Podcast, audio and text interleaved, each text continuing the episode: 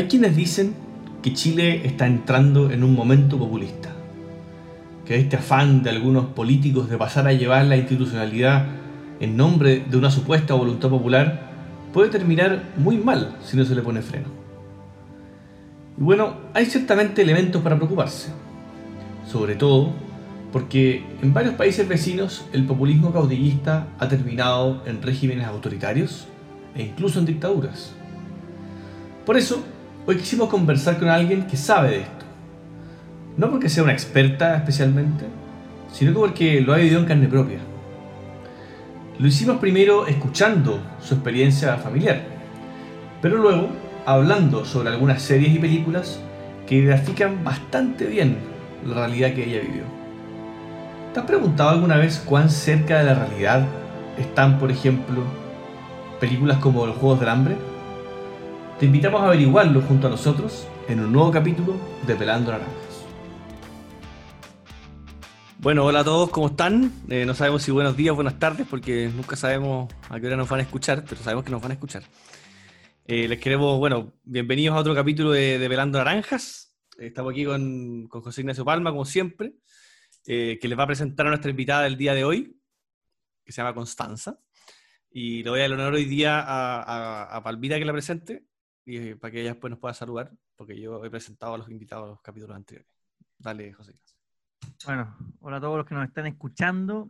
Eh, la verdad es que voy a contar una parte muy parcial de quién es Constanza, que hoy día es presidenta del, del CREA Guante, un movimiento linealista en la Universidad de los Andes, eh, dirigente, por tanto, muy metida en política, en muchas cuestiones sociales. Pero quiero que te presentes tú también primero, porque yo creo que la gente se da cuenta al tiro del detalle importante de tu persona al escucharte. Bueno, hola a ambos, muchas gracias por la invitación y hola a todos los que están escuchando.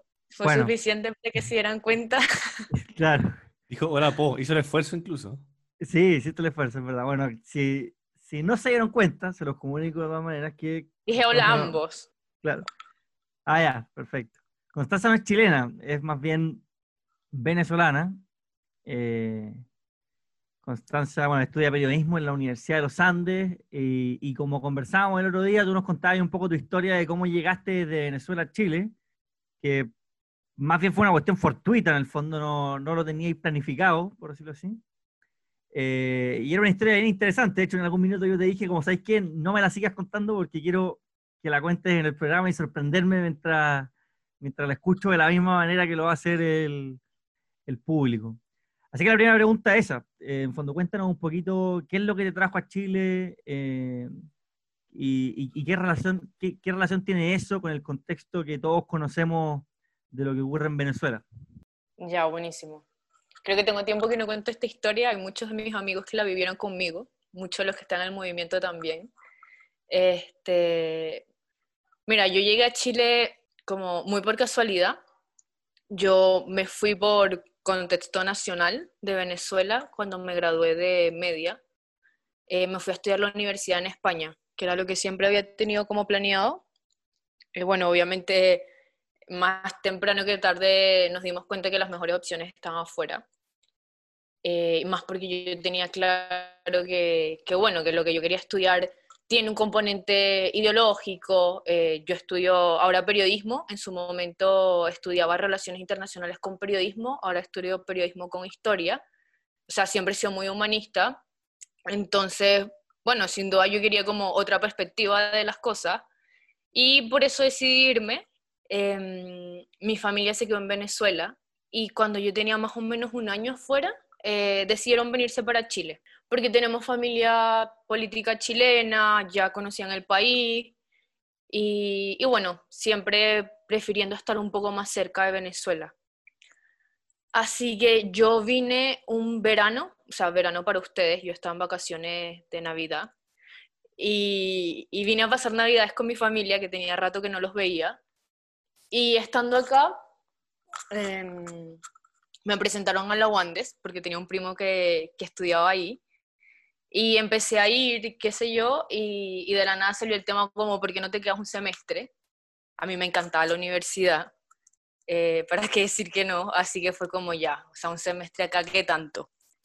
Entonces, bueno, con alguna excusa me congelé el semestre allá y, y me vine, supuestamente por un semestre que llevaba por tres años. Este, ¿Por qué me quedé? Porque ese primer semestre me invitaron a varios proyectos sociales, eh, de los cuales incluyo unas misiones. Y en verdad, estando ahí, yo dije, me tengo que quedar por lo menos un semestre más de seguir viviendo esto. Yo que decía, como en verdad no me voy a meter a nada, yo vengo a estar un semestre en Chile de turista, y me terminé metida en todo en la universidad, en la UANDES la gente te salta que te metas en mil proyectos. Este, y el segundo semestre conocí el movimiento, que supuestamente yo hasta ahí llegaba. Yo dije, ya me quedo un año, pero no puedo seguir pateando la otra carrera. Yo estaba solo con periodismo ese año. Así que bueno, total que, que después conocí el movimiento, me invitaron a unirme y ahí fue como ya decisión tomada.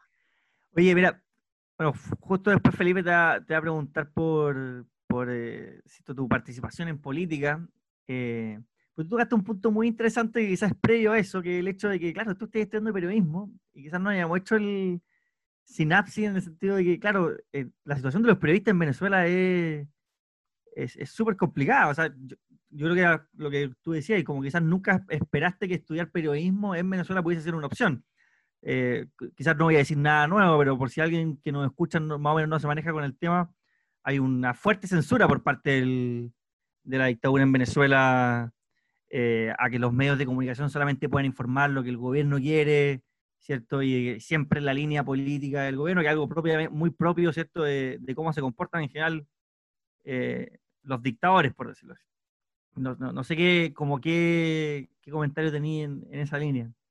Sí, yo creo que igual es un punto importante porque pocas veces, o sea, hace mucho que, que no comento que yo escogí ser periodista por lo que viví en Venezuela. Yo de hecho siempre sentí que era como más cercana a las ciencias más duras, me gustaba más la ingeniería, como más por ahí.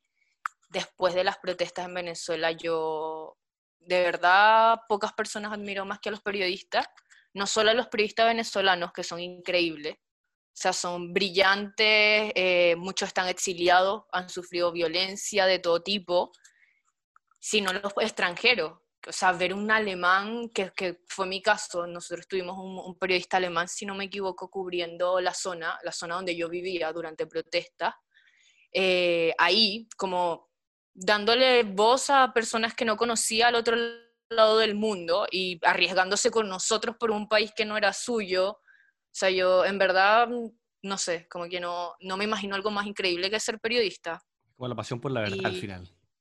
Exacto, más que por la verdad, eh, es que yo creo que, que te da un poder de ayudar increíble. O sea, porque en este mundo como tan conectado que nos cansamos de escuchar que vivimos en un mundo globalizado donde las redes son el cuarto poder, el periodismo es el cuarto poder, este, es mucho poder realmente el que te da el poder enfocar tu cámara o, el micrófono a personas que de otra forma no serían escuchadas a realidades que el mundo ignora, que prefiere ignorar porque es más cómodo ignorar. Entonces, ese estar haciendo ruido y escándalo que, que, bueno, es el trabajo del periodista en cualquiera de sus ámbitos, a mí me encanta. Y en verdad, mm, mucho de lo que se ha hecho por mi país, o gran parte de lo que se ha hecho por mi país, lo han hecho los periodistas. Yo creo que, bueno, yo, creo que hoy se necesitan muy buenos periodistas, de hecho. Eh, así que qué bueno que haya gente con tu vocación haciendo eso. Eh, y que además estés profundizándote con, con historia, eh, que algo que no sé si ya lo, creo, que, que tú ya, lo dijiste, pero que, que, creo que también es importante poder profundizar la formación siempre. Eh, antes, de, yo antes de preguntarte otra cosa, como siguiendo en, el tema personal, y acá obviamente tú contestas lo que podáis contestar y lo que te sientáis cómoda, pero tú alguna vez me, me contaste también que, que, tu historia familiar es, es media enredada también porque, porque ah, no es que todos sean, o sea, no, es que todos se querían ir de Venezuela o, que todos son eh, como de oposición en Venezuela, por así decirlo, eh, y eso debe pasar, o, en el fondo hay una, hay una, historia que es más, más enredada que solamente el, oye, no, estos gallos no, eran, no les gustaba Maduro o, Chávez y se fueron, eh, sino que también tenéis familia en, en otros lugares de, que, que, también se tuvieron que ir de Chile, Em, que no es tan simple la cosa, digamos. Y eso debe pasar también en, Venezuela, ¿no? Que, hay familias que de repente se separan o que, o que, o que no están de acuerdo y eso debe ser súper difícil también, ¿no? Sí, ahí, bueno, yo creo que en Venezuela, para que uno tenga un contexto, y bueno, también pasa un poco en Chile, lo que pasa es que hace más tiempo, es un país muy formado por extranjeros, entonces yo creo que todos tenemos como historias en ese sentido.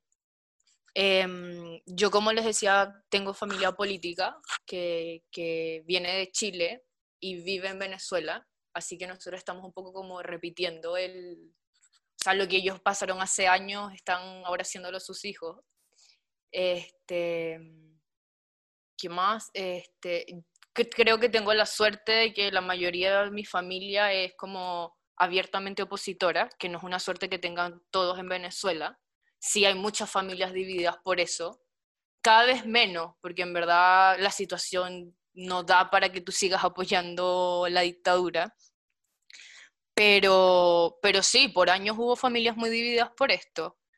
Y, y, también por la forma en la que te comportas al frente de lo que pasa en tu país, que yo creo que eso es algo que la gente no sabe mucho, no nota mucho, pero hay que vivirla para saberlo, que a veces las divisiones más que, que si estás a favor o en contra, puede venir incluso entre los que piensan igual, o en el caso de Venezuela defienden la democracia o qué sé yo, liberarse del régimen por decirlo de alguna forma, pero también hay muchas posturas que dividen esa, esa masa que es como la mayoría.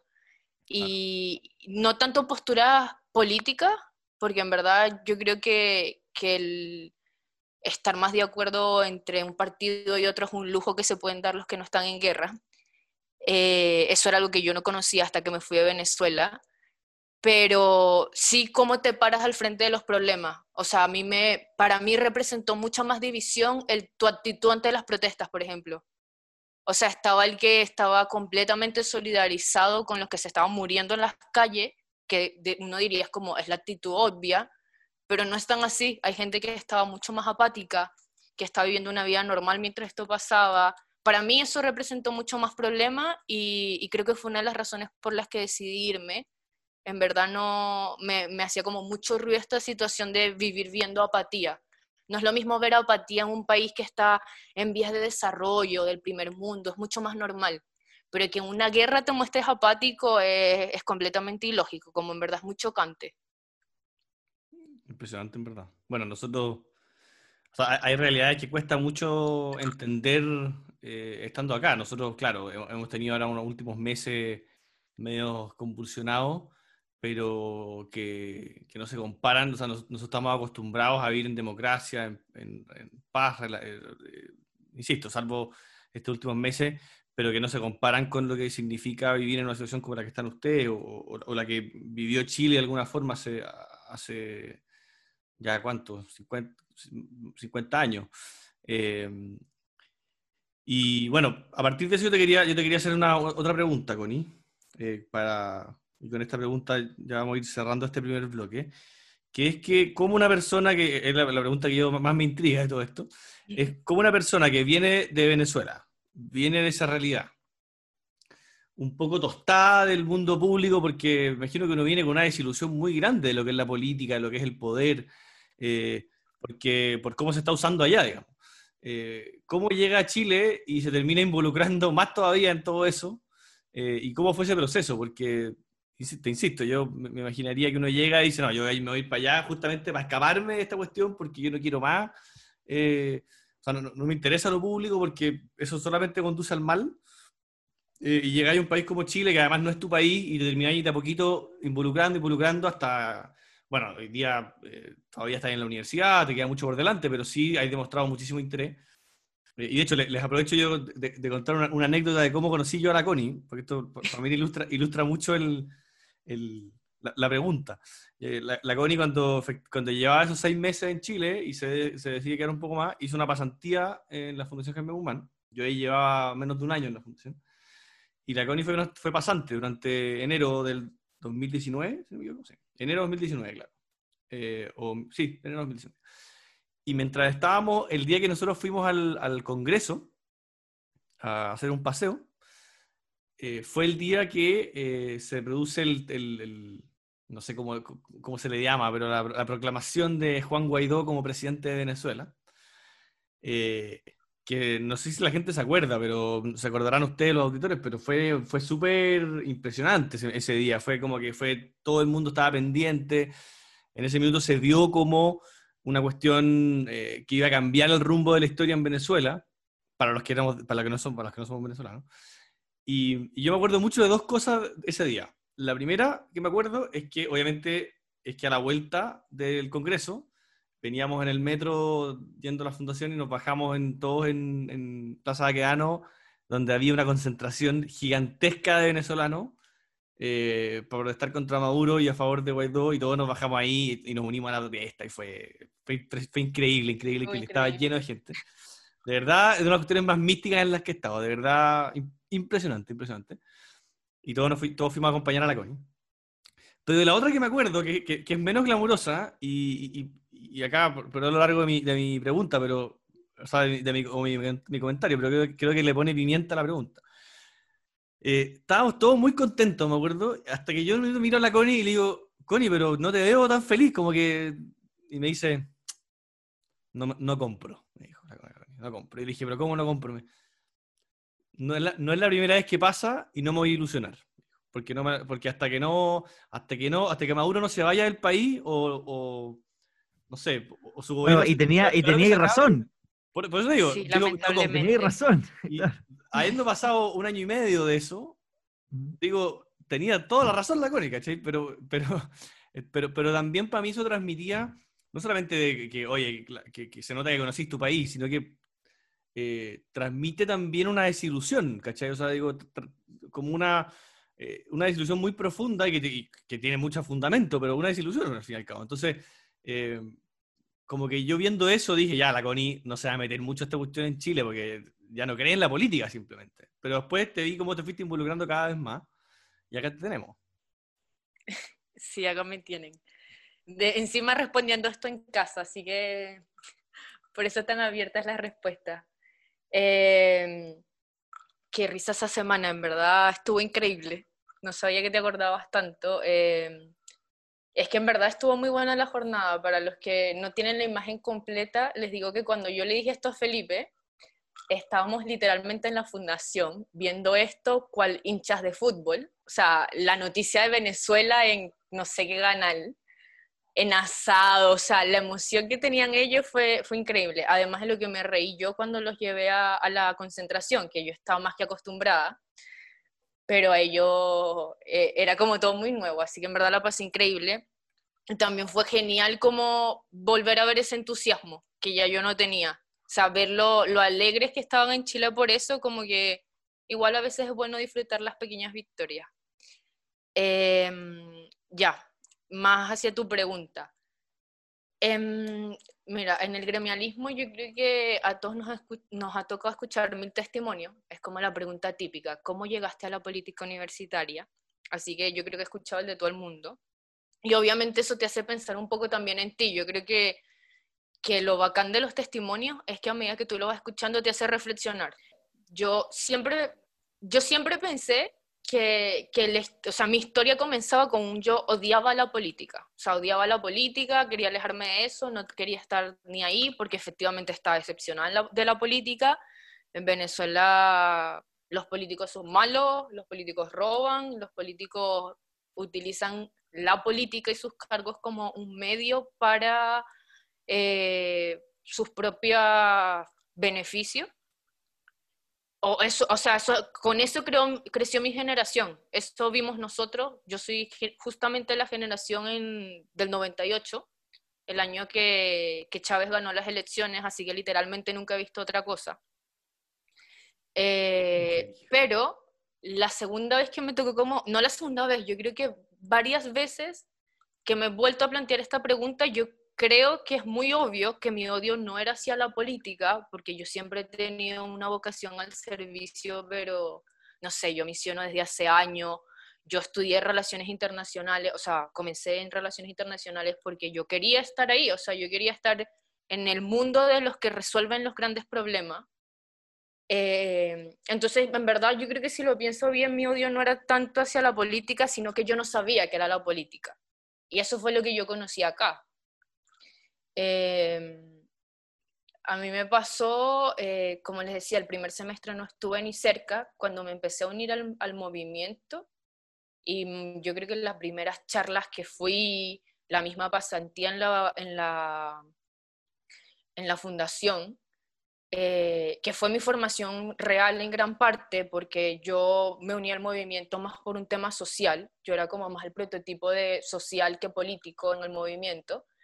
Em, cuando conocí el gremialismo, eh, no, me cambió completamente la perspectiva, porque, como decía, yo supongo que hay otras formas de hacer política correcta o con las que yo me sentiría bien de acuerdo a mis principios, pero yo no conozco ninguna más. O sea, para mí el gremialismo es la forma correcta de hacer política. Eh, es algo que le voy a agradecer toda la vida, no por un tema de que yo piense que me vaya a dedicar a esto, sino porque efectivamente me devolvió la fe de que hay una forma correcta de hacer política. O sea, yo descubrí que hay una vocación a la política, que eso es algo que yo creo que para nosotros es obvio, eh, para los gremiales es obvio, o sea, tú, para nosotros no es política, es servicio, pero para el común no es así, o sea, y más para un entorno como el que vengo yo, donde uno ve, ve la figura del político y es imposible identificar algún tipo de vocación con eso. Entonces, la idea de político como servidor es algo que, que en verdad yo creo que, que, no sabría ni siquiera cómo explicárselo, es algo que se explica con el ejemplo. Oye, y, Perdón, dale, dale. No, dime. No, yo te quería preguntar por si es que alguna vez en Venezuela hayáis escuchado eh, ideas más o menos parecidas a alguien, porque yo entiendo que la, causa de la libertad es súper potente, y cierto, y uno de los principios que como gremialistas siempre defendemos, pero si había alguna idea de algún parte de algún político, alguna agrupación que creyera en esta idea no solamente de la libertad, sino que fundar una visión ¿cierto? de dignidad, de que la sociedad, los, eh, los cambios, los protagonistas tienen que ser la sociedad civil, las personas, eh, o más bien, te, lo pregunto, por ejemplo, porque entiendo que Juan Guaidó, por ejemplo, que hoy día es como el líder de la oposición, es más bien una persona de centro izquierda, por decirlo así, social cristiano. no, no, sé cuál es el concepto correcto para escribirlo. Creo que es socialdemócrata más que social cristiano. Socialdemócrata, claro, algo, algo por el estilo. y entonces, claro, quizás te puede haber pasado que al llegar acá, el, el, conocer este cuerpo de ideas, ¿cierto? Fue, pudo haber sido como chuta, nunca, nunca, algo muy novedoso en el fondo, y que dio respuesta quizás a, a las inquietudes que tú tenías, pero en tu país nadie, era, nadie nunca la había articulado de esa manera tan coherente. No, fue literalmente así, la segunda, o sea, completamente una sorpresa. Yo me acuerdo todavía las charlas, se me han olvidado mucho los charlistas, pero recuerdo perfectamente frases que yo decía, esto no puede ser. De hecho, creo que, no sé si, si fue una charla que leíste tú al movimiento o fue una que dio Emiliano, donde mencioné cuando me hablaron de lo que era el gremialismo dentro del mundo privado. Como era alguien que, que es empresario, que era comercial, qué sé yo, que estaba hablando cómo esta doctrina efectivamente la puedes llevar también a, a la empresa, porque al final velas porque, no sé, no se instrumentalice para fines políticos, por servir de la mejor forma como empresa al país y a tus trabajadores.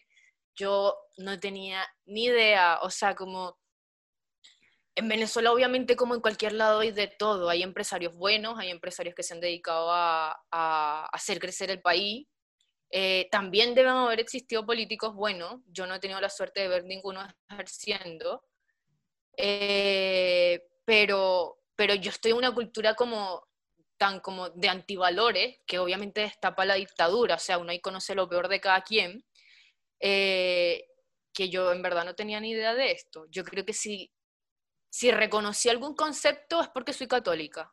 No, no, no se me ocurre ninguna otra diferencia. Y en Venezuela, por lo menos en temas como, no sé, más económicos, más de ese estilo, más práctico, no hay como mucho antecedente. Yo creo que hay uno que otro partido que es más liberal, que defiende más una economía más cercana a la que nosotros defendemos, pero sería, valóricamente no hay mucho más. Qué impresionante. Yo, creo que, bueno, eh,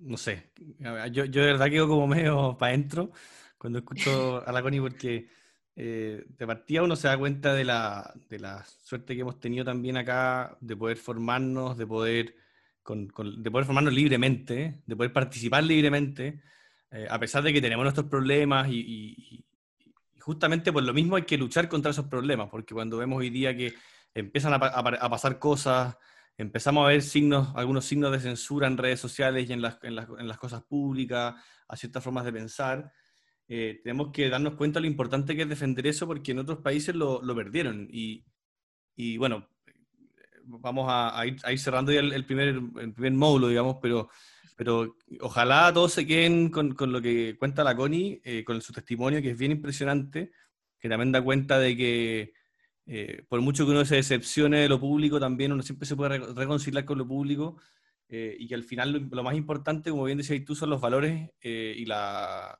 los valores que uno, que uno defiende eh, y que haya buenas personas también metidas en esto. El mismo Guzmán decía, si las buenas personas se dedican solamente, yo sé que es muy importante desarrollar la economía, ya si, si, si todas las buenas personas se dedican solamente a ganar plata y a, y a, y a mantener a su familia, vamos a tener un país con los bolsillos llenos y con las armas vacías.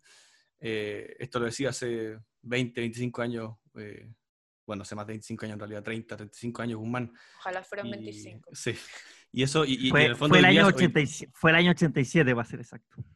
Claro, hace 23 años. Y eso da, perdón, 33 años. Eso da cuenta de que, o sea, hoy día hace más sentido que nunca. Hoy día hace más sentido que nunca y, y nos debería invitar a, a pensar un poco a, y a darnos cuenta de lo importante de lo que tenemos. Porque además, en Venezuela eh, lo tenían y se lo farrearon. Y eso yo no, no, no, no, no soy experto en la historia de Venezuela como para decir disculpa de quién fue, pero lo tenían y se lo farrearon. Y, y subestimaron a lo, que, lo que estaba pasando cuando, cuando pasó todo lo de Chávez, fue subestimado, dijeron no, si no es tan grave, se desentendieron y después... ¿Sabes eh, que Yo eso todavía lo recuerdo.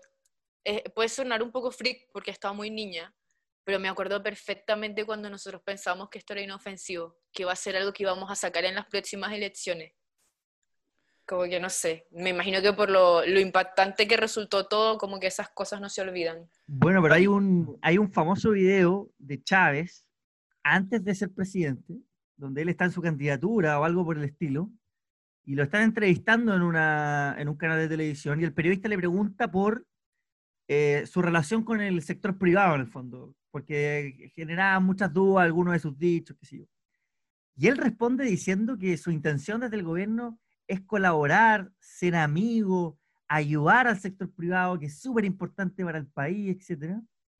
Y tú, claro, uno ve eso y decís, eh, hay muchos políticos que, que, que, que, dicen eso también hoy día, eh, y claro, uno, al final, ese, lo, lo, que hablábamos recién, esa como ver ese tipo de cosas hace que uno se vuelva mucho más escéptico y diga, claro, a lo mejor esto podría llegar a pasar acá también. No, nada está asegurado en el fondo. Sí. O sea, Pero hay comparaciones cosas, que ayudan mucho. O sea, las cosas, las cosas se empiezan a perder cuando las dejáis de defender, digamos. Y, y yo no, yo me empecé a preocupar mucho más cuando, cuando escuché eh, un testimonio de un abogado venezolano que, que también ahora vive en Chile y que contó más o menos eh, institucionalmente cómo se dio el proceso. Y que al final, en, en resumen, eh, uno de los grandes problemas fue que no hubo carácter y valentía para defender la institucionalidad, porque hubo un minuto en el que el Tribunal Constitucional venezolano tuvo la, tuvo la opción de, de, de parar a Chávez, digamos, eh, y no lo hizo. Hubo un momento en que el Congreso lo pudo hacer y no lo hizo. Y, nadie lo hizo porque pensaron que, porque se confiaron y porque pensaron que no era tan grave que, bueno, si se pasa ya una institucionalidad, después se arregla. Pero no, porque esos, esos daños muchas veces son permanentes y cuesta mucho reconstruirlos. Y al final, cuando vemos que esas cosas empiezan a pasar acá, que, que, que, que es un, en Chile, que es un país que, ha tenido en su historia un historial, de, salvo obviamente excepciones, pero en general tiene un historial de respeto a las instituciones, eh, obvio que empieza a preocupar un poco. Y, y, sobre todo cuando uno escucha también, yo he escuchado millones de testimonios de gente más vieja eh, que cuenta que Venezuela era, era, el Chile de Sudamérica hace 50 años, digamos. Eh, y que en el fondo era, era, el, país como con, con, el país más rico, el país que tenía eh, mayor proyección. y, que en el fondo se, fue se, se, cometieron errores, hubieron problemas, algunos problemas de corrupción, algunos problemas políticos, como han pasado también acá en Chile, pero después la, la, salida que tuvo esa crisis fue muy mala y, no fue conducida por la gente correcta, y, la gente que tuvo que, que, poner los puntos sobre la IES y limitar lo que había que limitar no lo hicieron, y no defendieron lo que había que defender, y al final se termina pagando esto, que son ya cuánto, más de 20 años de, de dictadura. 22 cumpleaños conmigo. Entonces, bien impresionante. Este, ¿Qué les iba a decir? No, yo creo que un último comentario sobre ese tema que en verdad va para mucho. Em, es que en verdad es muy fácil acostumbrarse a la democracia. O sea, yo tengo apenas un par de años fuera y es increíble lo, lo fácil que uno se acostumbra. Es todo tan, tan fácil, tan, no sé, entonces en Venezuela es muy importante incluir eso en el diagnóstico, como que todo el mundo sabe que nosotros no defendimos como correspondía, pero, pero también porque estábamos en una etapa casi que con problemas de primer mundo, de, que teníamos tantos años como una democracia tan estable, una economía tan estable, que encima, a diferencia de cualquier otro país en, Latinoamérica, no venía de un pasado de pobreza. Nosotros no teníamos ese contraste de fuimos muy pobres y trabajamos hasta llegar a ser ricos. Venezuela siempre fue rico. La diferencia es que cada vez se, se explotó mejor los recursos, se explotaron mejor los recursos. Entonces estamos eh, acostumbrados, acostumbrados a, a, una democracia estable, una institucionalidad estable, una economía estable, entonces así es muy fácil descuidar las cosas cuando las empiezas a dar por obvio. O sea, obvio que van a estar ahí, obvio que qué importa si cambiamos la constitución, a pesar de que la cambiaron el primer año. Chávez no, no esperó ni siquiera cuatro o cinco años para hacerlo. Eh, si la democracia, o sea, la democracia pasó a ser como el, aire, algo que digamos por obvio, como que obvio que va a existir democracia, no hay nada que puedan hacer para que deje de existir. Y pasó, o sea, pasó de la noche a la mañana y nadie la detuvo. Pero bueno. Qué similitud con la realidad es mera coincidencia. esa fue, la, esa fue la, la, la primera parte de nuestro programa, nos vemos en sigan, conectados, nos vemos en breve. Estás escuchando Pelando Naranjas. Bueno, bienvenidos todos de vuelta. Eh, espero que hayan disfrutado esa primera parte de la conversación que estuvo bastante intensa y, se alargó de hecho más de lo que pensábamos porque en verdad era imposible cortarla. Em, y bueno, en esta segunda parte nosotros siempre nos metemos ya más en temas eh, culturales de, la cultura pop, pero vinculándolos siempre a, temas, eh, a los temas también que hemos venido conversando y a los temas de, relevancia pública, ¿cierto? Y, dado que tenemos a la Connie aquí y que hemos estado hablando un poco de, la situación venezolana.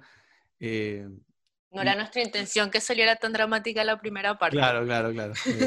fue un poco más dramática de lo que queríamos. No, pero está bien, está bien. Yo creo que estuvo súper bien. Em, más allá de, lo que está pasando en Venezuela, se ha hablado mucho este último tiempo de que hay como un renacimiento del populismo, de, los autoritarismos, o que, como que hay miedo de eso porque hay, una especie de crisis de legitimidad eh, de la democracia, de la representación, eh, que ha ido permeando en, Occidente eh, y que ha, hecho surgir de nuevo este, como este fantasma que paréntesis, a mí me da un poco risa igual cuando la gente dice como, ¿cómo? En el siglo XXI, como si, como si esa idea como que el ser humano solo progresa en la vida, en, el, en la historia y que como que se va volviendo más perfecto cuando en realidad somos los mismos de siempre y nos vamos a equivocar una y mil veces, digamos. Eh, como que la historia se repite siempre, con una u otra cosa. Pero más allá de eso, em, el otro día estuvimos conversando con la Connie y ella tenía como varios ejemplos de, de, cómo a veces en la cultura de, los, libros, de las películas, eh, encontramos algunas historias y algunos personajes que representan muy bien eh, lo, que es el, lo que son estos fenómenos del populismo, del autoritarismo, de la falta de libertad. Eh, entonces, quería como que tú, Connie, nos pudieras contar un poco dónde has visto eso. Y sobre todo porque, porque a veces, esto es algo que nunca había pensado, pero, pero, pero la, la Connie nos puede contar, que, a veces eh, las personas que han vivido en esa situación, cuando ven estas películas, les, llega mucho más, porque es, porque es algo que, se parece mucho a lo que ellos han vivido. Y uno lo ve como diciendo, uno ve como estas películas de futuros distópicos y uno dice como, oh, ¿te, imagináis? Pero eh, hay personas que sí lo viven y lo han vivido, entonces eh, la experiencia debe ser súper diferente. Bueno, acá como se podrán dar cuenta nos gusta la, la saga y la fantasía, así que Em, nada, yo creo que más en relación a lo segundo que decías, Flaco, eh, a mí se me viene a la mente automáticamente los Juegos del Hambre. Como que en verdad es imposible dejar de pensarlo. También por el contexto en, lo que, en el que la leí. Yo leí, o sea, me gustan las películas, las he visto mil veces, pero la saga la leí en un momento que estaba muy de moda, que fue justo para las protestas del 2014, que fueron las primeras protestas de Venezuela, y, las más fuertes, por lo tanto, porque en la segunda ya estábamos más acostumbrados, más cansados de todo. pero en la primera... También. Sí. Y, y, era una mezcla de muchas cosas, porque había un qué estamos haciendo, fue espontáneo, fue, o sea, esto de verdad sí fue como nada planeado. Eh, las muertes te impactaban así como en la cara, porque nadie sabía que, que esto iba a pasar. Eh, fueron mucho más largas, creo yo, de lo que todos esperábamos. Y bueno, en ese contexto yo estaba en una situación como la de ahora, encerrada. Obviamente yo tenía, no recuerdo qué ahora, unos 15, 16 puede ser. Eh, y en ese contexto me leí los Juegos del Hambre, o sea, teniendo una situación muy parecida a, la de Panem en, en Venezuela. O sea, yo literal salía a visualizar el libro porque encima mi, mi, casa era zona de guerra, en verdad zona de guerra. En Venezuela, no sé qué se imaginen ustedes cuando piensan en las protestas en Venezuela o en la guerra, no sé si se imaginan a todo el país incendiado, pero la realidad es que no es así, la realidad es que hay zonas que están peores que otras. En ese contexto, la zona donde yo vivía era de las peores, de las que estuvo los tres meses, de las que tuvo militares cuidándonos todo el día, todos los días, cuidándonos, o sea, atacándonos, quiero decir eh, agentes de paz, les decía yo en ese momento. De hecho, eh, pensando en este capítulo, me acordé que en ese momento se utilizaba todavía el, el PIN, creo, eh, que era como esta red social como ahora es WhatsApp, que era como de los BlackBerry, creo. Ah, eh, que ponías como estados, así como, bueno, los estados de WhatsApp según yo nadie los usa, pero, pero yo todo, como todos los estados que yo ponía en relación a las protestas los hacía en términos de Juegos del Hambre. Como los, los, agentes de paz vienen a atacarnos, porque la saga era tan famosa en el momento, era como hablar de Game of Thrones en estos momentos, que la gente entendía las referencias. Entonces, bueno, los Juegos del Hambre sin duda eh, describen una realidad que, más que compararla con Venezuela, a mí me impactó mucho porque sentía que lo está escribiendo alguien que había vivido una guerra. Hay detalles que la gente pasa desapercibido en el libro, más que en las películas, pero en las películas también se ve muy bien, eh, que te dicen como esta persona se informó, o por lo menos conoció a alguien que estuvo en una guerra, que bueno, esta persona toda esta es Susan Collins, la, escritora. Eh, antes ¿Qué detalles, por ejemplo? A mí hay dos escenas que me y, cuenta, y, cuéntanos, o sea, cuéntanos también un poco para los que no han leído el libro, quizá como un pequeñito, si queréis contarte un pequeñito resumen de qué consiste más o menos, como para los que no lo han leído, para que se lo lean. Ya. Eh, y para que vean las películas en tal caso, que están muy bien realizadas a mi parecer. Eh, bueno, yo soy más fan en general de los libros que de las películas, pero en verdad estas son bastante buenas. Eh, ya, Los Juegos del Hambre describe como un, un mundo paralelo que es post-apocalíptico, a pesar de que este apocalipsis no se describe, pero pues apocalíptico porque no representa el mundo tal cual es, sino que describe a, Panem, que, es una sociedad, un país, por decirlo de alguna forma, que está compuesta por el Capitolio, que es la capital, junto con 13 distritos. Esos 13 distritos, eh, en un momento determinado, se rebelaron en contra del Capitolio porque bueno, el Capitolio era, no estamos hablando de un país centralizado, estamos hablando de algo mucho más que eso, estamos hablando de millonarios que se sustentaban a base del trabajo de los obreros, que era el resto de Panem, eh, que vivían en condiciones de pobreza, pobreza extrema en muchos casos. Entonces, bueno, ellos se rebelaron en contra de este Capitolio y en la represión destruyeron el, distrito número 13 entonces, el, quedándose distrito, y el libro se enfoca en 74 años después de esta rebelión. Eh, el, el, juego político del Capitolio es muy interesante, porque la forma en la que ellos como que reprimen eh, esta masa que es, mucho, es, muy superior a la, a la, que condensa el Capitolio, eh, es como juegan con, con, el miedo y la esperanza de una forma que en verdad yo encuentro muy profunda para una trilogía que, que, se, que se concentró más como en novela juvenil que, que en la profundidad que en realidad tiene. Aunque yo siempre le he echado la culpa al cine de eso y de los actores que escogió. Pero eh, bueno, el punto es que ellos hacen estos Juegos del Hambre, que es una competencia de una vez al año, donde cada eh, distrito tiene que darle a dos tributos, que son un joven y una joven. Encima escogen a jóvenes, que es lo que más le duele a la gente, o sea, el perder a sus jóvenes como pasaban en las guerras, como pasó en las guerras mundiales, destruye familias, destruye poblaciones, le quita la esperanza de tener un futuro al final. Eh, y los mandan a matarse en una arena y que sobreviva solo uno.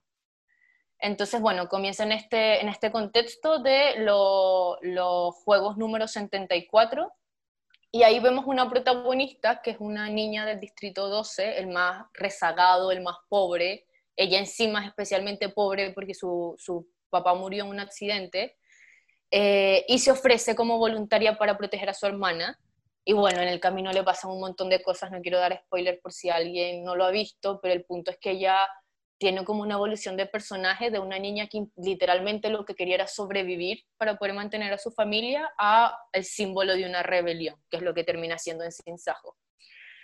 Entonces, ya, teniendo como esta perspectiva, dos escenas les decía, tengo muy grabadas, que yo creo que son muy buen ejemplo de lo muy bien que conoce la autora lo que es vivir una guerra, la primera es una, muy chica que pasa en uno de los libros, este, o en la película también se ve, pero está alterada, que es que la protagonista ve una escena donde salen, estando en el Capitolio, porque ella viaja al Capitolio, eh, donde ven a unos niños que están abriendo regalos y cuando ve los regalos que le dieron sus padres, en el Capitolio todos son asquerosamente ricos, pero en realidad es una, o sea, dejando un lado la riqueza extrema, es una sociedad muy parecida a la que vivimos, en la que vive la mayoría de nosotros, mucho más frívola, más superficial, más alejada de la guerra, de la pobreza. Em, bueno, ellos abren estos regalos y eran una espada y una pistola de juguete, que para nosotros son juguetes típicos. Ella, para ella, o sea, le paró el mundo ver que ahí los juguetes, las armas eran un juguete, porque ella venía de un lugar donde las armas eran eso, armas, o sea, eran con lo que te reprimía, con los que te mataban. Entonces es, muy real que para una persona que vive en guerra hay cosas que, que, a lo mejor para alguien que viene del primer mundo son niñerías y, y bueno, a nosotros nos puede despertar más de un mal recuerdo. Y mm, otra escena que me, me impactó mucho que aquí no quiero darle spoiler, así que en verdad no lo voy a describir muy bien, pero a la protagonista se le muere alguien que ella quiere mucho al final de, la trilogía, mucho, mucho. Y a pesar de que, de que esta trilogía termina bien, como se podrán imaginar, o sea, en, libertad, ella está destrozada y eso te demuestra que, fin, que, en realidad las guerras no tienen finales felices. O sea, en una guerra todos perdemos y todos salimos destrozados. Entonces, eso me pareció muy real. Eh, así tengo muchos ejemplos, pero en verdad encuentro que es tremendo el libro. Oye, Connie, ¿qué con lo que me decís? Hay dos cosas súper interesantes que, que, se me vienen a la mente a propósito de, lo, de, de, las películas, que entre paréntesis a mí también me gustan mucho. Nunca he leído los libros, pero, pero he visto las películas varias veces. La primera tiene que ver con que hay una diferencia, ¿cierto?, entre lo que podríamos definir como un autoritarismo y lo que solemos reconocer como populismo en el fondo, pero yo creo que al final el populismo suele ser el antecedente de todo autoritarismo, por decirlo así. O sea, llega, llega un punto en que las ideas populares no siempre son coherentes con nuestra institucionalidad, cualquier cercanía con la realidad. Eh, es pura coincidencia. Es pura coincidencia. Eh, y claro, y, llega a pasar un punto en que vaya a tener que verte forzado a, a, a tensionar la institucionalidad hasta un punto en que vaya a necesitar de un elemento discursivo que la justifique. Y yo creo que ese, ese punto que tú tocaste, el, elemento discursivo con el, que, con el que el Capitolio, de cierta manera, justifica frente a su gente la manera en que tratan a los distritos es bastante impresionante. Yo me acuerdo de, de la escena donde está este, este, este, super, este presentador de televisión súper extrónico, ¿cierto? Con unos peinados súper raros. Y, y, llega y están, en, y están en el programa de televisión y hacen pasar adelante a, los distintos tributos por distrito. Eh, y lo que básicamente ellos tienen que hacer ahí es actuar y tratar de caer bien al Capitolio, de convencerlos de que estar en los Juegos del Hambre casi que para ellos es algo que lo hace feliz, el sentirse queridos y elegidos por el Capitolio para estar ahí. Eh, hay, una, hay, una, performance ahí bien impresionante. Pues. Exactamente. o sea, todo teatral. Y, lo tienen que hacer porque eso les permite tener eh, mayores auspicios y eso les otorga más probabilidades de sobrevivir. O sea, hay toda una maquinaria y, una, y un discurso, como decíamos, dedicado a justificar frente a la población del Capitolio el por qué esto es algo que está bien. Y, es raro porque uno ve que la gente del Capitolio como que se conmueve casi con el, con el programa. Y justamente, bueno, el, proceso de Katniss es lo que empieza a, dar un poco vuelta a eso y por eso al, al, presidente de Snow, le, le, empieza a traer problemas y empieza a ver esta posibilidad de una rebelión que describe.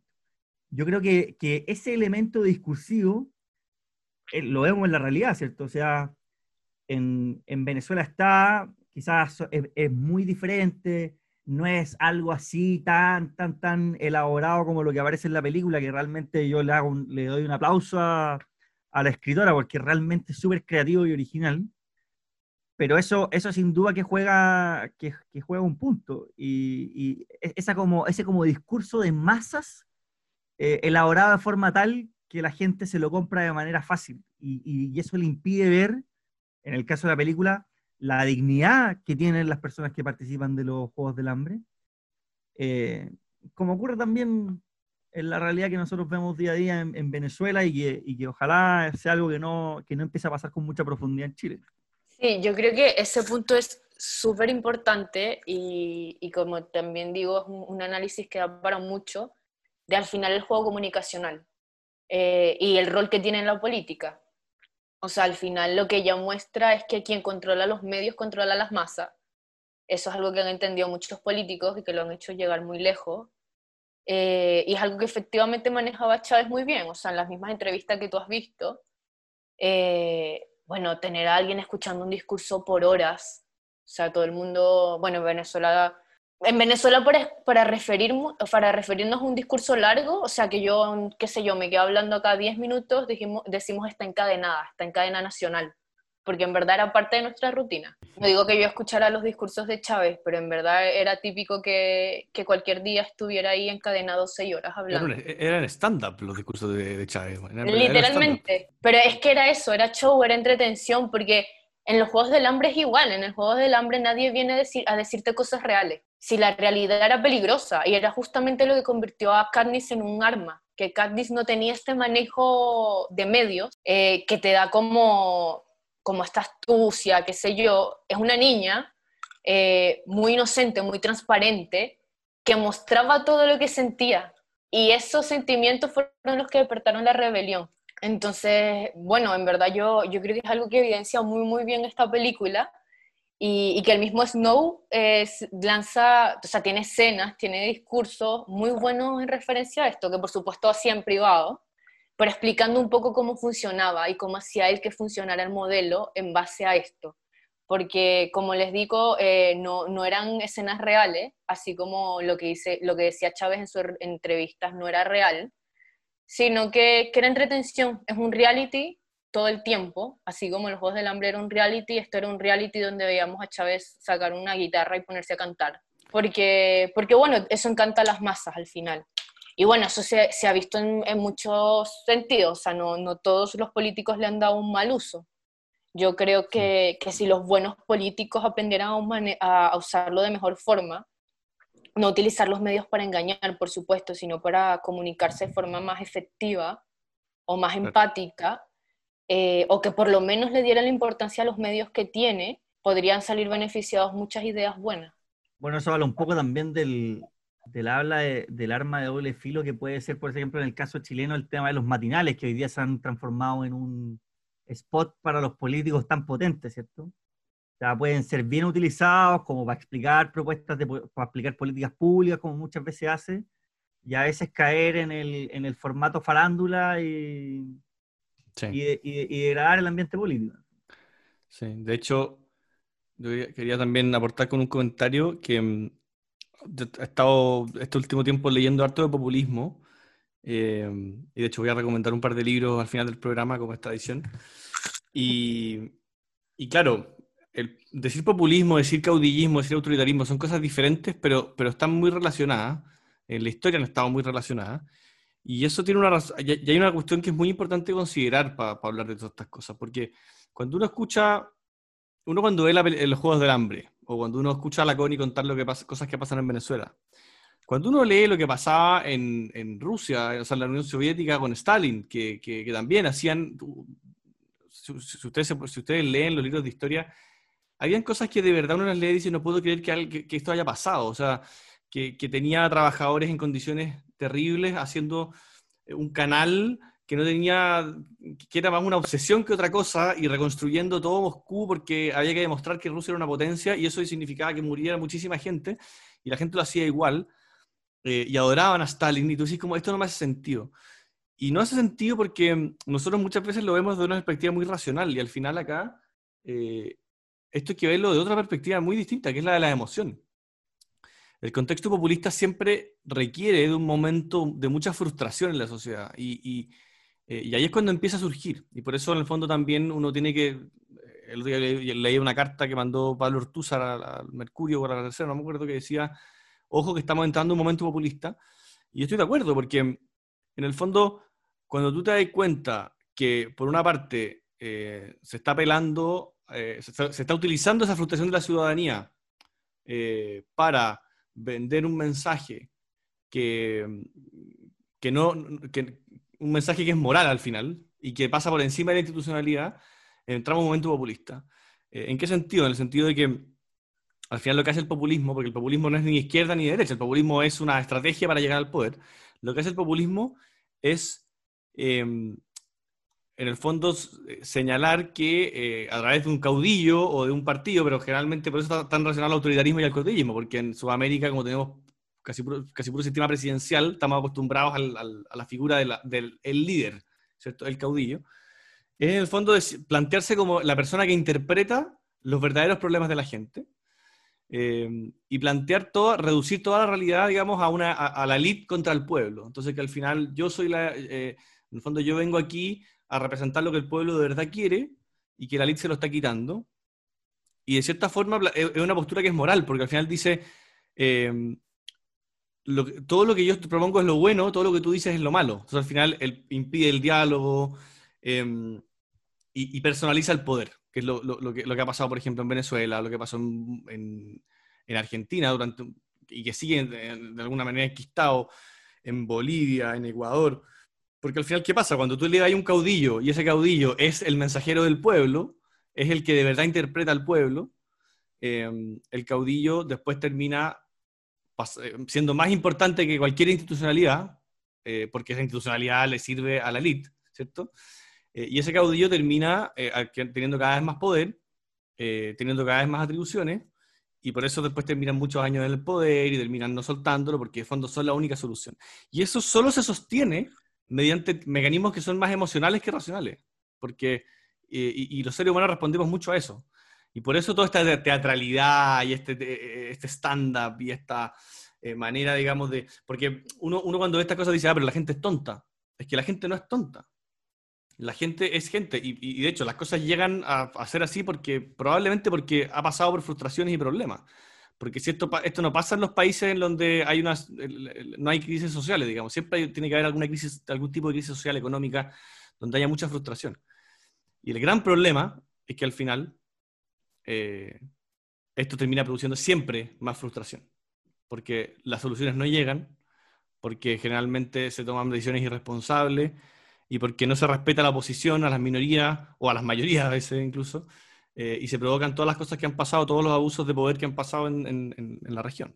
Bueno, el tema del populismo es bien complejo porque yo creo que es una de esas palabras donde el uso le ha dado el significado que entendemos. bueno, los mismos teóricos dicen que, que, el populismo es difícil de definir porque para empezar ningún, a nadie le gusta reconocerse como populista. Em, y efectivamente hay muchos diagnósticos del populismo, o sea, o más que diagnósticos aristas o, o ramas o formas de evaluarlo, hay un sentido muy peyorativo que yo creo que es con el que estamos más familiarizados, o sea, el, el decirle populista al, al político que efectivamente deja los principios a un lado por hacer lo que el pueblo más le gusta en el momento, qué sé yo. Hay otras más positivas que dicen que efectivamente el populismo es una respuesta a, bueno, a los fenómenos, a las crisis, es una respuesta que la política, qué sé yo, se ha quedado atrás, entonces hay que buscar nuevas formas de hacer política. Em, ahí hay un diagnóstico que a mí me pareció más interesante, que tiene mucho que ver con lo que tú comentabas, Flaco, que es el, el diagnóstico que está detrás del populismo. Yo creo que que todos sabemos qué cosas del populismo son condenables, pero sería un error quedarnos en eso y dejar de lado el diagnóstico que nos lleva hacia un líder populista o hacia un sistema populista, un gobierno populista. O sea, efectivamente, para que esta política de, de tan poca profundidad, porque, no sé, hay un, hay un libro muy interesante donde se hace el decálogo del populista, es una mirada súper negativa, por supuesto, pero una de las cosas que decía era que, que el líder eh, populista tiene una, una, visión paralela, utópica de la economía, o sea, no sabe cómo funciona la economía al final. Entonces, no sé, para que tú decidas votar por una persona que va a, legislar la economía de tu país y ni siquiera sabe cómo funciona la economía, tiene que haber algo muy profundo detrás. Entonces, eso primero, me, me parece que, que en verdad Em, eh, es muy bueno saber en qué falla para no caer en, esos errores y no comprarnos la, trampa del populismo, pero tampoco dejar de un lado el diagnóstico, porque bueno, al final yo sí creo que el populismo es, una respuesta a errores que cometió el, sistema que venía antes, que estaba antes, mejor dicho. Y mm, lo que decía Palma del populismo como como premisa del autoritarismo, eh, igual lo encuentro interesante. Eh, no sé si sea una relación como causa-consecuencia, pero es verdad que en muchos casos se ha dado. Em, en este sentido, yo creo que los Juegos del Hambre, no, no sé qué tanto de para analizarlo de esa forma. Claro, porque en los, eh, juegos, en los Juegos del Hambre el, el, autoritarismo, el autoritarismo ya está. sí, está impuesto. Claro, uno no, uno no le ve la entrada, pero uno podría decir que hay todavía ciertos eh, resabios de lo que pudo haber sido lo que hablábamos, ¿cierto? Como este discurso justificador para las masas. Sí, al final es no gobierna para un grupo, no gobierna para todo Panem, pero el Capitolio sí que tiene que convencerlo. Em, a mí como, como muestra de, de, totalitarismo, así hablando de sagas, yo, bueno, como les comentaba, yo creo que Harry Potter puede ser un, ejemplo muy, muy claro. Bueno, yo creo que todos lo vemos, o sea, todos vemos las semejanzas, las semejanzas claras que hay entre Voldemort y Hitler, eh, la, lucha racial, la pureza de sangre, o sea, no, no son referencias disimuladas. Para nada. Bueno, justamente a propósito de que ya nos empezamos a meter como en, en otros elementos de la cultura pop, eh, como ya saben, las personas que han podido escuchar nuestros dos capítulos anteriores, tratamos de siempre en, la parte final del capítulo dejar espacio para recomendaciones, cosa que después de haber terminado de escuchar tengan algún panorama para su fin de semana, dado que estamos en periodo de cuarentena, nunca están de más. Así que la idea básicamente, como siempre ahora, es que cada uno de nosotros cuente como qué cosas podríamos recomendarle al público, que además tengan algún tipo de relación con lo que hemos conversado acá. No sé si Flaco queréis partir tú contando, ya adelantaste un poco de que queréis recomendar unos libros. Sí, bueno, bueno ahí se, me escucha, ¿no? Sí, sí yo, yo, quería recomendar tres libros. ¿Ya? pueden elegir uno de los tres, elegirlo en orden, pero que hablan justamente, tratan eh, desde distintas perspectivas esto que, hemos, esto que hemos estado conversando ahora al final.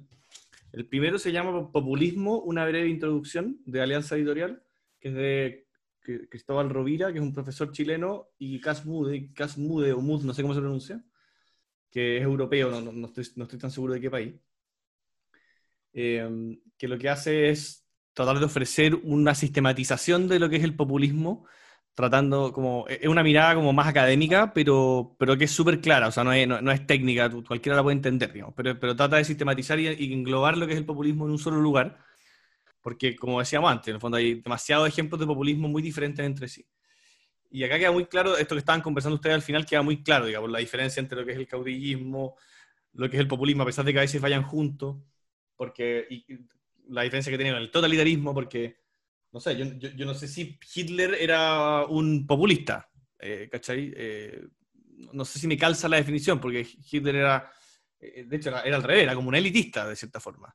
Eh, ¿Cachai? Entonces, hay, como que, es muy interesante cómo va juntando y va dando ejemplos de todo el mundo y, va tratando de llegar a una definición de lo que realmente es el populismo y cuáles son sus riesgos em, y cuáles serían al mismo tiempo su beneficio, aunque yo creo que también la mirada es más bien crítica en general. Eh, en segundo lugar, este libro que se llama Redentores, de Enrique Krause, o Kraus, no sé cómo se pronuncia, que un profesor mexicano, que este es un libro que, mm, de la editorial Debate, que lo que hace es contar, en el fondo, de alguna forma, la historia de América Latina, de, sobre todo el siglo pasado, a partir de, sus figuras como caudillísticas, eh, de algunas de sus figuras caudillísticas. No solamente en el ámbito de la política, sino que en general, eh, en el ámbito de la literatura, de la, de la, del ámbito cultural en general, está el Che Guevara, está Fidel, está eh, Eva Perón en Argentina, está Chávez, y en el fondo da cuenta de, va, dando cuenta siempre de que en América Latina tenemos un, tenemos un, problema, un issue con, esto, porque eh, hay, una, hay una cuestión cultural, religiosa, que nos siempre nos ha empujado a buscar caudillos, y eso, si bien no necesariamente es malo, puede ser muy problemático y ha producido muchos problemas. Y el tercero que no lo tengo aquí al lado, pero lo tengo por otra parte de la casa, se llama eh, La democracia sentimental, de Manuel Arias, un profesor español, que ese es el que primero recomiendo, y por favor véanlo, porque se hace cargo de lo último que, que dijo la Connie, que eh, una cosa es decir, e, es, encontrarle los peligros al populismo, a la amenaza populista, que, es el, principio del problema y, y hay que oponerse eh, yo creo en general a, que, eso pase porque trae muchos problemas y muchos eh, para la democracia en el fondo.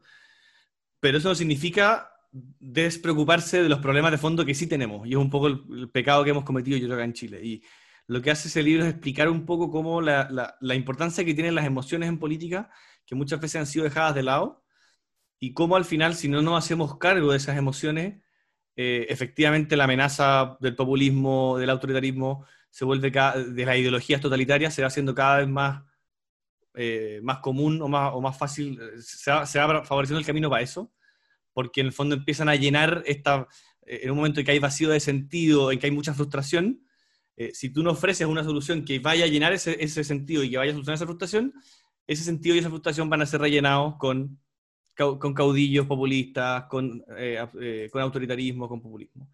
Entonces, eh, y explica muy bien en el fondo cómo funciona ese proceso de una mirada interdisciplinaria. Ya, eso. Me alargué un poco las recomendaciones, pero están muy buenos los libros. Connie, ¿qué hay, ¿qué hay pensado tú? Mira, eh, a mí siempre me gusta recomendar historia, porque creo que nos ahorraríamos muchas cosas si investigáramos un poco de historia. Em, pero sé que, que puede ser un poco pesado, y aquí estamos con recomendaciones un poco más, ojalá más ligeras, más de cultura pop, Así que, bueno, les dejo al criterio de cada quien que se acerquen a la historia lo mejor que puedan y como puedan de sus países.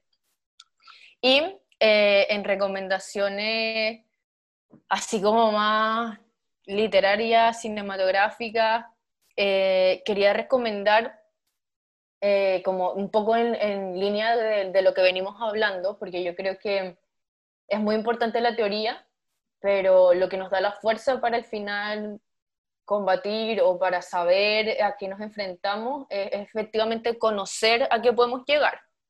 Entonces, a eso, en ese sentido nos sirve la historia de muchos países, historia más reciente de lo que nos gustaría, o en el caso de países como el mío, cosas que siguen pasando.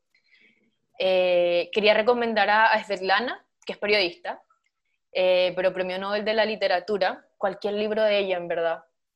Eh, ella escribió Voces de Chernobyl, eh, escribió La guerra no tiene rostro de mujer, tiene muchos libros espectaculares que cuentan realidades muy duras, de la guerra, del desastre de Chernobyl. Entonces, bueno, ahí tiene una idea de, lo que, de los vestigios que nos dejó los totalitarismos. Y eh, la serie eh, Chernobyl también la encuentro muy buena en ese sentido, es corta encima. Em, películas como La vida de los otros, que encima se consigue en internet, ni siquiera hay que buscarla mucho, que también se ubica en, en una Alemania eh, pre-caída del muro, em, no sé, yo creo que sí hay infinidades, pero, pero esas en especial las encuentro muy, muy buenas.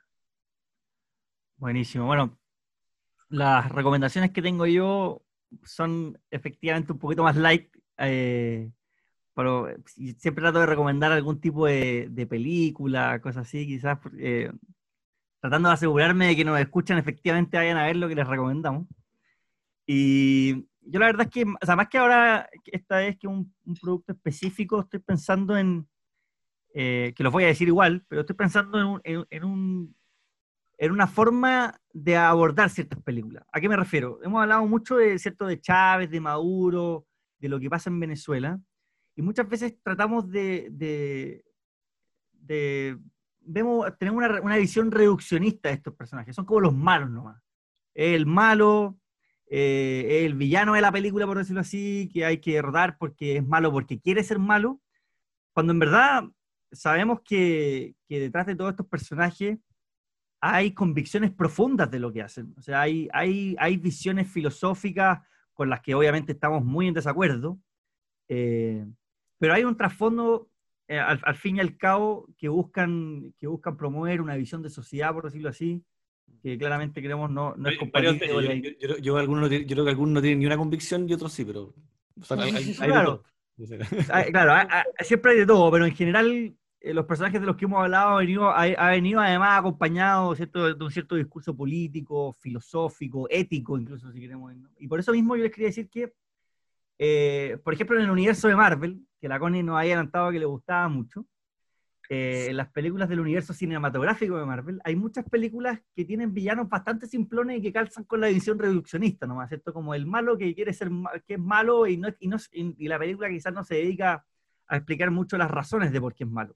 Ejemplo de ello, por ejemplo, puede ser eh, los guardianes de, la, primera Los Guardianes de la Galaxia con Ronan, o Thor 2, ¿cierto? Con, con, eh, con el elfo Melekit, por decirlo así, ahí los, los más ñoños se van a acordar el tipo, de... El tipo de gallo que habla como, uh, que habla como gruñendo un poco. Exactamente, y, exactamente. Y es malvado, simplemente. Y sin embargo, han, han, habido algunos que han logrado destacar por sobre la, sobre la media, justamente porque han mostrado las motivaciones que hay detrás y que nos guste o no, quizás mucho, al escuchar esas motivaciones no hemos visto momentáneamente convencidos y de decimos, ah, no, en verdad, esto está mal por esto. El ejemplo más característico y dado los millones de dólares que ha recaudado, estoy seguro que ya la vieron, es el caso de Thanos, principalmente en Infinity War, ¿cierto? Eh, porque quizás los Vengadores vuelven a ser más protagonistas de la película en la última, ¿cierto? En Endgame. Thanos tiene más tiempo para pa explicar sus motivaciones, su visión de cómo es el mundo quizás podríamos decir que es como una, una, especie de visión media alterada del utilitarismo, ¿cierto? Él tiene un, una suerte de, cálculo racional a la hora de enfrentarse a las decisiones morales, por decirlo así. Y, y por otra parte, eh, está también, por ejemplo, el villano de, de Pantera Negra, Killmonger, si se acuerdan de esa película, que también creo que es de los villanos más complejos que ha logrado mostrar Marvel, porque hay un conflicto ¿cierto? Con, con, la pertenencia a un lugar, con el olvido, con la discriminación, por decirlo así, que es muy importante en la película.